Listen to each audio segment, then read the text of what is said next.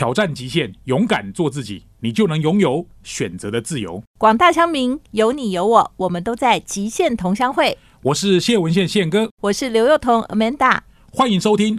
极限同乡会，Hello，各位亲爱的听众朋友们，大家好，欢迎各位收听极限同乡会今天这一集的节目。今天这一集的金句是：如果你想打中球，你就必须不断的挥动球棒。这句话是我的偶像美国全垒打王 Baby Ruth 曾经说过的话。站在打击区投手的球投过来动都不动，大概只有三种可能：第一个是被三振，第二个是四坏球保送，第三个是被球打到。你有没有想过一件事情？创业成功要历经多少次的失败，才有可能站在舞台上接受镁光灯，或者是大家的掌声？我们今天邀请到的是一对夫妇，他们来谈谈创业成功以及背后曾经失败的故事。马上来喽！Hello，各位亲爱的听众朋友们，欢迎各位准时收听每个礼拜五七点到八点 FM 九六点七环宇广播电台极限同乡会。今天这一集是大来宾呢，我跟 Amanda 都在，而且这个来宾不得了，我们这个录音室满满的四个人啊！为什么就说不得了？不得了，就是什么时候有我们就这个口头禅就不得了哦，真的不得了哈！因为我跟 Amanda 一起出现，除了二月份刚好有一阵子我家里出事情以外啊，所以我就请 Amanda 代打。今天这一集两位真的很厉害的创业者，但是我认识他们。是在另外一家公司，这个 Pop Chill 更是厉害。我们欢迎到拍拍圈科技的创办人郭佳琪跟廖嘉欣两位夫妻，跟我们听众朋友们打声招呼。大家好，我是拍拍圈郭佳琪。大家好，我是廖嘉欣。好，我想问一下 Amanda，你认识他们夫妻的前因后果，跟听众朋友们说明一下好吗？在创业圈的话，他们已经算是老骨头，就是说创到不要创了这样子，然后是大家的偶像啊。然后他们其实也成功的把先前的。创办的公司也已经上市了嘛，哈，所以就创业圈来讲，叫做已经出场的人，那现在为什么出场要再进场？对，就是这样出出入入，出出入入这样。其实我也是很好奇，所以曾跟他们夫妻吃饭啊，什么聊天的过程里面，才发现说还有更多。不为人知背后的辛酸。好，大家可能都知道，像什么松果购物啊，或者是这个生活市集哈，尤其在常常用 Line 的，应该都知道这一段。我想两位应该讲到不要想再讲了，花一分钟简单介绍一下就好，你们的前因后果。哦，我们是从二零零七年开始创业哦，那早期是做社群网站地图日记，那做完了之后就发现这实在太难做，哦所以后来转做团购，那就被一个美国的 Groupon 一个公司给并购。那再其实我们做过很多次创业题目，在过去我们做过二十三个不同的网络服务，那多数都失败了。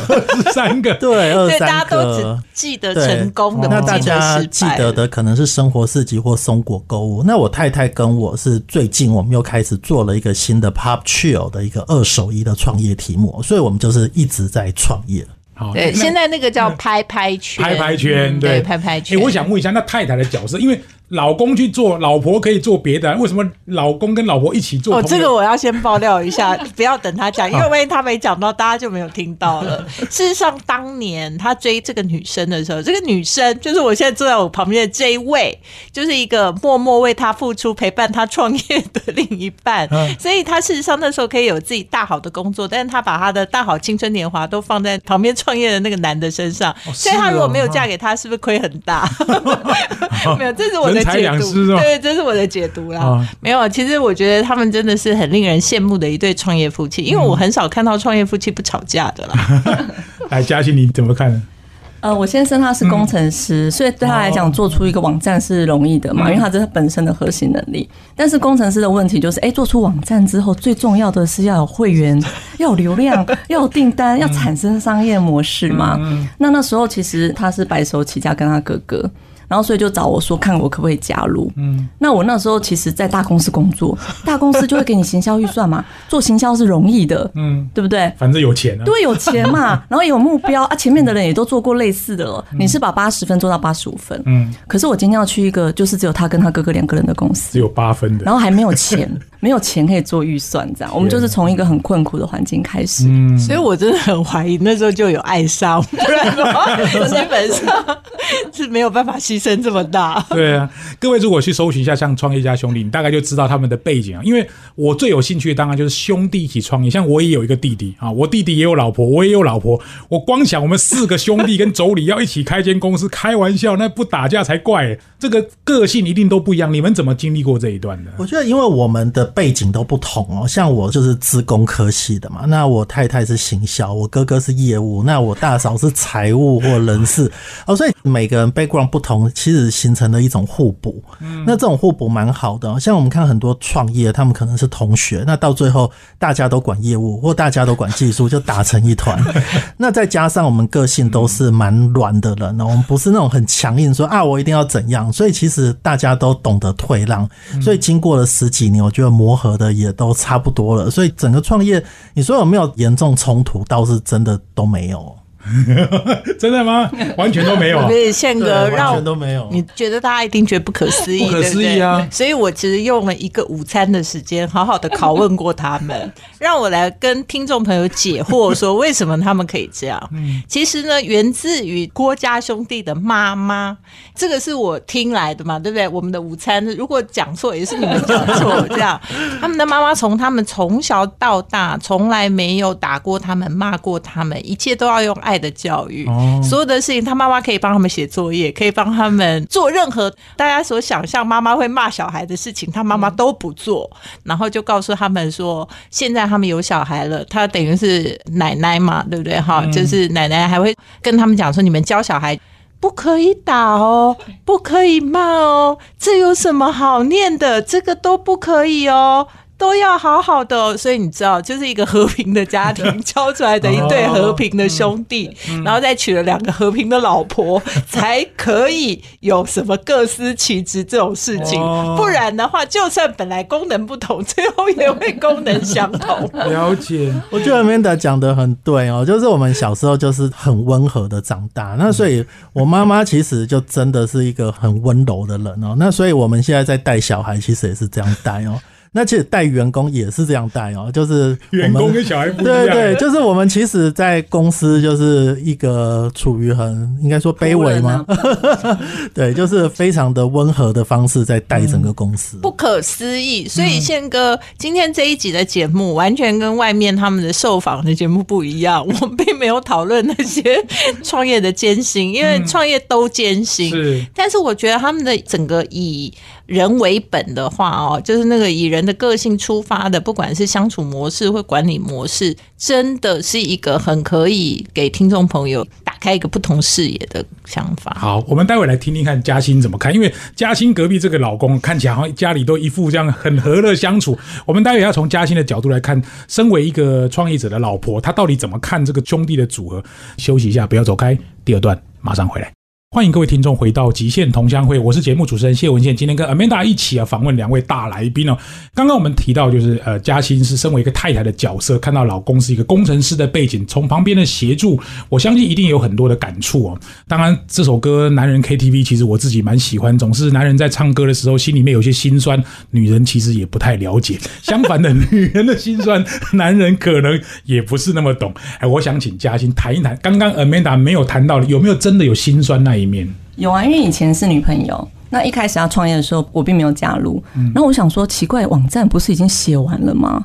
为什么还每天都很忙？到底在忙什么？就是你不能体会你另一半或男朋友他到底为什么创业需要投入这么多时间，假日都不能陪你玩，然后到底有多少对然后其实就是没有看到人有点想要分手，想说这这很 boring 这样子。后来他说要不要一起去创业？那他那时候跟他哥哥在一起，那我那时候以女朋友身份，我在旁边看。我真的跟大家说，他们家的感情真的非常好，这是真的。因为记者都觉得，哎、我们是不是讲表面的话，没有讲出真实内容。但是认识我们的朋友，如果跟我们见过面，会知道说，其实我们四个兄弟妯娌真的很好。所以外面业界并不会觉得你的这个创业成功多么好奇这件事，他反而更好奇的是你这个兄弟妯娌怎么可以相处的这么好。那我真的是见证人，因为我等于是加进去嘛。对 对对，对那你进去的时候，那个大哥跟大嫂那时候结婚了没？对他们有小朋友了。哦，已经有小朋友，所以你，是对而且最后一个我那时候加入的哦。大嫂跟我说，她都没有跟她老公吵过架，我简直不敢相信。我其实真的不相信，对我那时候就是不相信啊，但是我后来因为已经加进去很多年哦，我就发现，哇塞，真的耶！哦，所以其实家庭教育是真的很重要。真的，嗯，而且我们今天在这个录音室，你看嘉欣啊，我们已经觉得她温柔可人了，对不对？嗯对，她已经他们四个里头最强悍的。哦，真的。哦，你大哥我是有一两面之缘，因为大嫂我是没有见过面，也没有聊过天。不过我觉得这是一个很难得，因为创业其实心酸是真的蛮多，至少你们先摆脱了一个个问题，就是至少内部不会有太多的纷争，尤其是主要核心的投资人。好，接下来我想问一下佳琪，因为做这个生活事情或者是生活购物，当然我们可以比较从旁边的角度来理解。可是你现在又看起来好好的事业都搞上市了嘛，对不对？现在你股份还在，然后你现在自己出来做这个我相信应该是很大的挑战才对啊。对我们其实啊，一直都是有创业的灵魂哦。嗯那创业的灵魂，在一个公司变大的时候，就会觉得很无聊哦、所以我一直不喜欢在大的 好组讨厌织晃来晃去。对，那所以我们其实，在去年就开始想说，是不是再出来做些什么事情？那也 survey 了很多题目啊，那看到美国跟欧洲有这种二手衣的趋势，就觉得蛮好的哦。嗯，那它除了是一个有社会意义，就是永续时尚的意义之外，我们也觉得它可能是一个可以获利的商业模式哦，所以就开始研究。那组了一个团队，现在是一个十六个人的新创团队哦，那就做了 Pop Chill 这个题目，就是让大家把衣橱里的衣服可以变现哦，就是你可以买卖你自己衣橱里的东西，那当然你也可以买别人衣橱的衣服。哦，哎，这个我相信女生应该很有兴趣。哎，对女生来讲，应该衣橱里面琳琅满目的衣服，然后随时好像都是感觉永远都欠一件。这个从女生的角度，你怎么看这个市场？呃，很有感觉，因为像我朋友就说，他在想说，哎、他家这个是不是要再多买衣柜？我因为衣服真的很多。后来他就想说，其实问题不是衣柜，问题是衣服太多，所以他要做的事情不是买衣柜，应该是把那些衣物做些什么样的处理理。对，嗯那丢掉，你又觉得罪恶感吗？嗯我就说排排圈就是提供你一个前置衣物解决的方案。嗯这样子哦，我觉得这个部分呢、我蛮有感，因为我已经加入了，然后我其实在里面有拍你是名人影我有我的衣橱在里面。其实我觉得现在为什么？我觉得其实这个题目在欧美已经流行一阵子了，而且事实上是得到很大的回响。我觉得一方面，当然现在的年轻人会。比较期待说这个地球永续啊，对环保这个议题很重视。但我觉得其实从穿衣服的角度，因为现在的人在想，不是在缺衣服，他是在缺搭配。嗯，所以我觉得大家可以赶快上去拍拍圈看一下，就是说它那个非常漂亮，跟大家对于过去二手衣的想法是完全不一样的。嗯那如果说你是女生，因为你永远少一件，你少的那一件其实是搭配的那一可能在别人。的衣橱里。对，就搭配的那一件，所以你并不需要去茫茫大海里头去找嘛。你在家里划手机，你就会看到人家的搭配，因为那里头完全就是你在划一个 Instagram 的概念，这样子，就是划 IG 啊，然后非常的美，所以你在里面看到这些厉害的这种，你们叫他们叫什么？就是主人吗？衣橱主人 哦，衣橱主人。人，就是你看到这个衣橱主人的搭配的时候，你会觉得说，哦，原来他是可以穿成这样的。然后你在看自己衣橱的时候，你的少的那一件就不需要说你一定要去买一个很贵的东西或全新的东西，因为。对你来讲，就是少了一个搭配嘛，所以你就可以去买人家二手的来搭配就好了。那你如果不喜欢了，你也可以清出自己的二手的去卖给别人。所以我觉得现在是大家开始慢慢的重质不重量的时候，其实讲的是搭配，讲的不是你要拥有多少的衣服。这个是我个人使用经验啊，不晓得值不值得参考。超值得参考，因为我们的目标市场啊，其实就是喜欢用社群媒体，特别是 Instagram 的人。那你可以知道，这群人的年纪其实是相对年轻，像 Amanda 一样年轻。对他们就是滑 IG 我是故意加入的。那我们 A P 有个特色，你打开看，你不会觉得它是二手衣，你会比较像 Amanda 讲的，你会觉得上面看起来就是很 fashion、很穿搭，因为就是都摆个姿势，然后有美美的那个照片，对你就很想成为他那个样子嘛。对，这种才会勾起女生想要消费的欲望。那我消费的时候，同时又可以为地球尽一个心对力，啊，我自己又可以省钱，嗯所以我觉得蛮符合年轻人现在的价值观这样子。好，那我想问一下佳琪两个比较 tough 的问题。第一，你这样搞能赚钱吗？因为卖二手衣，我在想价格一定可能不高啊，这是第一个。第二个就是，难道没有什么衣服损坏呀，还是什么衣服有瑕疵？我不知道啦，就从我男生的角度，因为我看你们的网站都是女生嘛，哈这两个问题怎么克服呢？OK，在美国啊，其实有一个公司叫 Poshmark，那它其实已经刚 IPO，所以也在英国有一个公司叫 Depop，它也做类似的题目，那它刚被并购，所以我们觉得它这种东西，它需要的是规模，就是规模起来，它其实是可以获利的。嗯，那当然你说二手衣的市场，它有点像一个 niche market，它其实是一个小众市场哦。那这种小众市场，它其实我觉得它相对来说是有特色的，就尤其在今天来说，哦，不管是台湾的主要的电商，其实都是在做很类似的事情。嗯，哦，所以我们做一件不同的事情，我觉得相对来说是比较有机会的。那当然，二手衣物会有一些毁损啊或状况的问题，所以信任是非常重要的。所以我们会有一些机制，例如说让 user 可以对别人做评价哦，或者说你的东西如果比较好的话，我们就会增加你的曝光。那你东西不好的话，我们系统也会知道，就会降低你的曝光。哦，所以是有一些方法，或者像第三方支付啊，就是钱会先被 hold 住在我们公司，那等到确定消费者收到东西没有问题再拨款。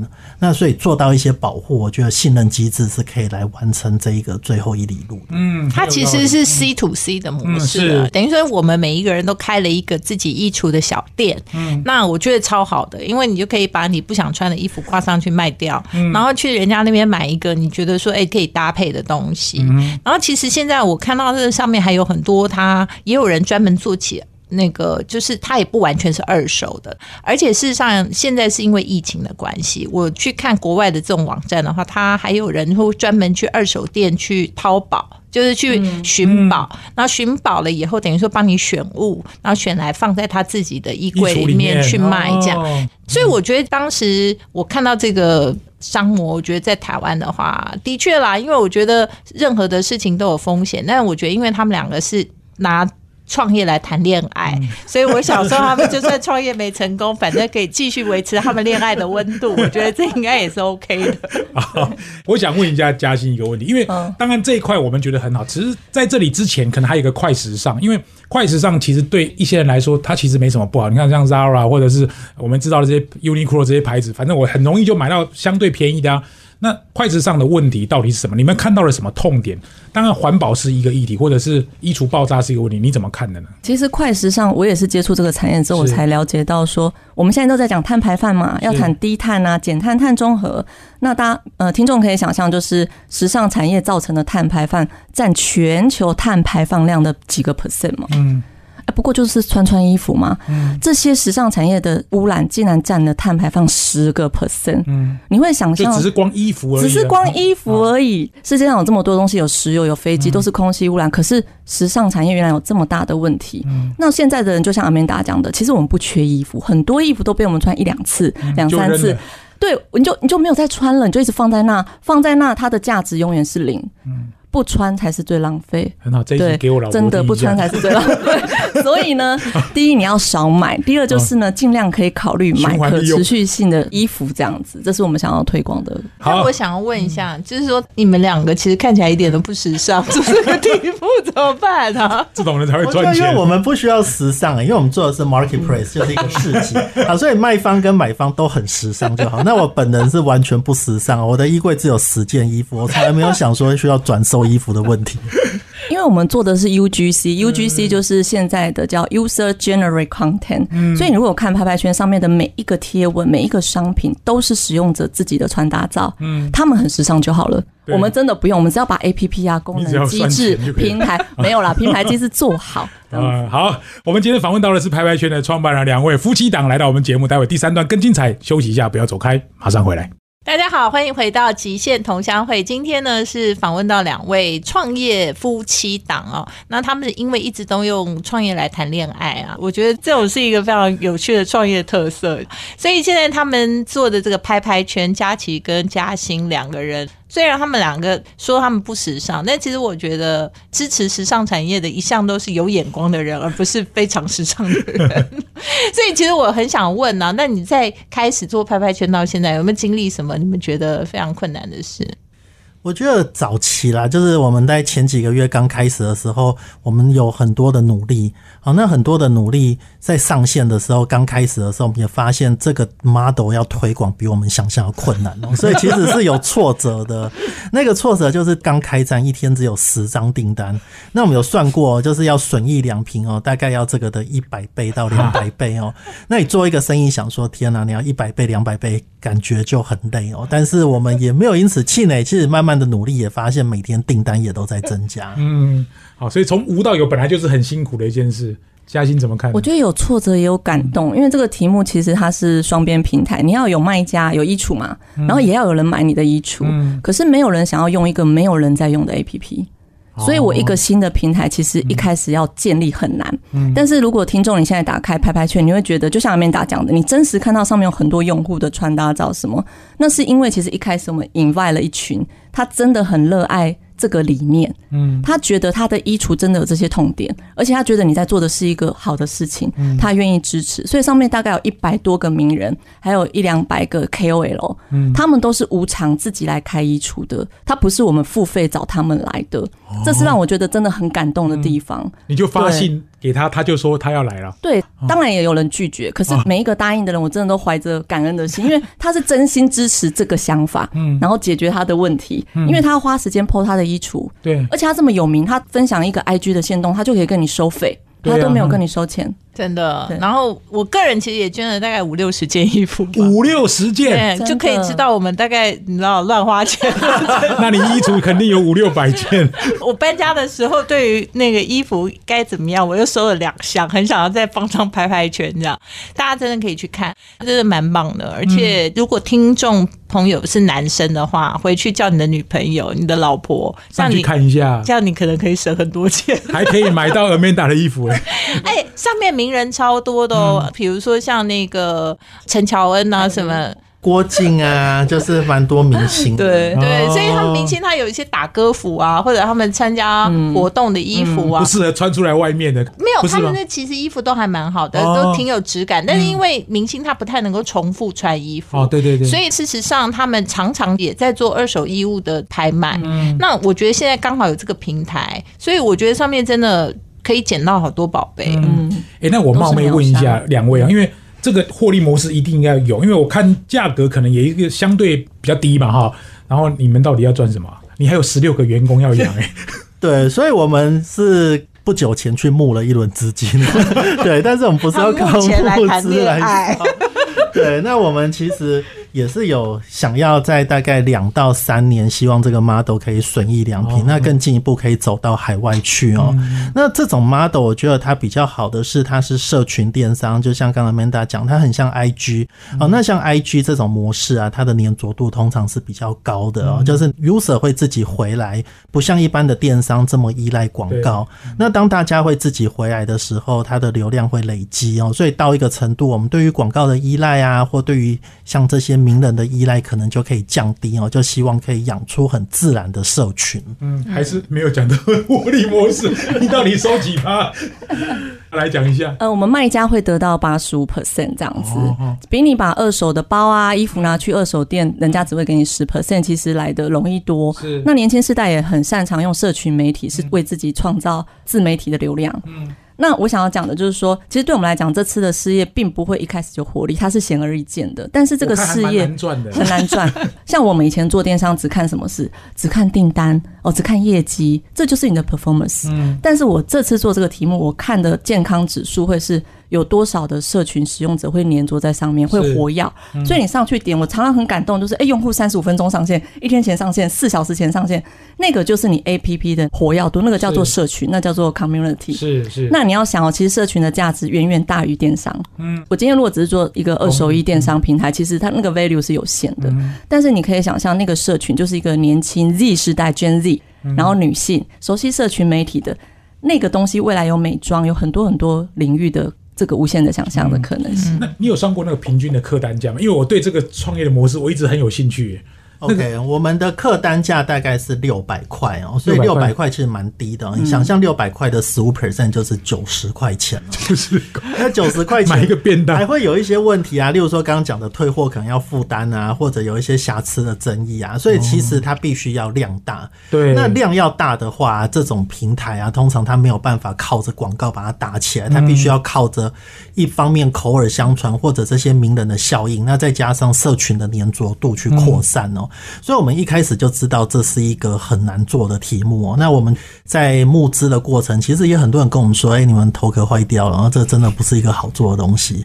但是我们觉得，第一个它有一些社会意义，第二个我们也看到一些美国跟英国成功的经验，所以就觉得其实还是蛮有信心的。嗯，很有道理。诶，那我冒昧问一下，假设我们以平均值来算，像你刚刚讲，一开战的时候可能只有十张订单，那个如果要一百倍或者是两百倍的规模，你有没有期待它到底大概什么时候在台湾会产生规模化？哦，我觉得它基本上啊，我们看到的就是现在 user 有在累积，嗯，哦，user 累积就是我觉得很感动的是看到一个月前、两个月前上线刚开始注册的使用者，到今天他们都还在哦，是。所以 user 的留存率是我们过去二十四个创业题目前所未有的高哦，就是发现诶，这个 model 其实它虽然刚开始起步比较慢，但是它粘着度非常高，嗯，好，那我们的想象大概一天大概要到一千到两千张订单，大概才可以损益良品哦，所以现在就在朝着方向。好，你这个二十四个创业题目实在激励了我，我这几个失败也算不了什么。好，那你希望听众听完这期节目的时候做什么事？因为我们有四个 podcast 平台，然后还有广播，还有重播，你会希望我们的听众做什么事呢？嗯，蛮希望听众可以支持就是永续时尚的概念，然后把家里衣橱内的闲置衣物把它换成现金给下一个主人。也会希望未来大家可以首选考虑排排圈。那我们是以 A P P 为主，欢迎大家来下载这样子。好，而且我发现说，那个现在如果你第二剂疫苗没打的话，你去可以去领 扯到疫苗来真的啦，因为他我是要跟大家比较一下 value。你看到那个时候我们说可以送一百块的时候，排了多少人呐、对不对？哦挤爆嘞、台北车站一百块钱呢、就是你为了一百块钱有这么多人排队，然后想办法去领那一百块。但是现在你只要什么事情都没做，你只要把你家衣橱清一清，拿出来挂一挂，你知道每一件卖五十块，卖了三件就一百五十块，就还不用出门对，还不用出门，还不用去领那一百块。所以我的意思是说，大家你看卫生纸就是涨价，就抢成那样，嗯那十几二十块对已，。那中间价差真的有到一百块吗？也没有嘛。所以大家觉得，哎、二手烟好像没有什么价值。但是坦白说，嗯比起你在生活中追求的那些蝇头小利蝇头小利的话，那这件事情我觉得而且还有意义，对，然后你还帮地球减碳，对是不是很该做？哎、我真的是推销员。好，那我就帮我们的听众问几个他们可能会遇到的问题，比如说，好，我是素人，衣橱就可以公开了吗？就可以穿搭照就可以 PO 了因为？IG 上很多素人，其实 IG 上网红是小部分，大部分的年轻女生也没有什么太多粉丝，都是一千个粉丝以下。但是只要你会展现自己，嗯，你在经营自己的个人品牌，你就可以开你的衣橱了。而且你粉丝不用几万几千，嗯只要一百个人，你衣服就一定卖得出去。因为这一百个人为什么追踪你？我赶快叫我老婆下载。因为他就是喜欢你的衣橱，喜欢你的品味，而且拍拍圈上的人不多，可是他的目标很清楚，他就是要买别人衣橱里的东西。好，那最后一个问题问嘉欣，什么东西不能 PO？就什么样的东西不适合？我们现在只能剖女生衣橱里的衣物鞋包，所以不好意思，男生还没有开，放，男生没有，小孩还没有开放，小孩没有，但是女生头上到脚的全部东西你都可以买。穿在里面的也可以吗？还呃，目前暂时那个没有手怪怪的，好，所以这些问题我们都先帮听众问好，就是看得到的，你可以穿搭可以看得到的，这些都可以。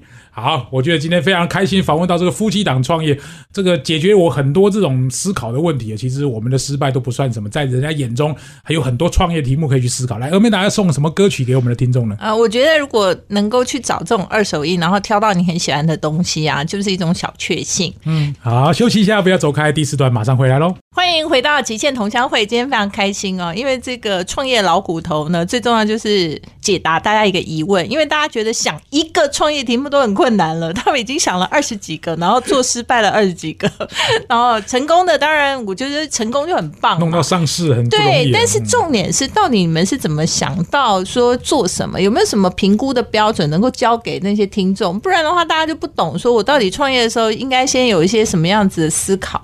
我们第一次创业的时候是一个原生的题目哦，就是说自己想的。那做了三年，做的不怎么样哦。那后来我们就做了一个题目，就是学别人的，然后学美国的网站。那后来就忽然间爆红了。那这让我们有一个启发，就是世界上若有东西聪明又会赚钱又厉害，绝对不是我们想得出来的，所以我们不该自己埋头苦干哦。那所以这个启发让我们后来都是去看别人的网站哦。那看谁的网站？看美国、英国、日本、欧洲，就是有好多好多的网站在台湾都没有啊。那这些网站其实每一个都是一个机会哦。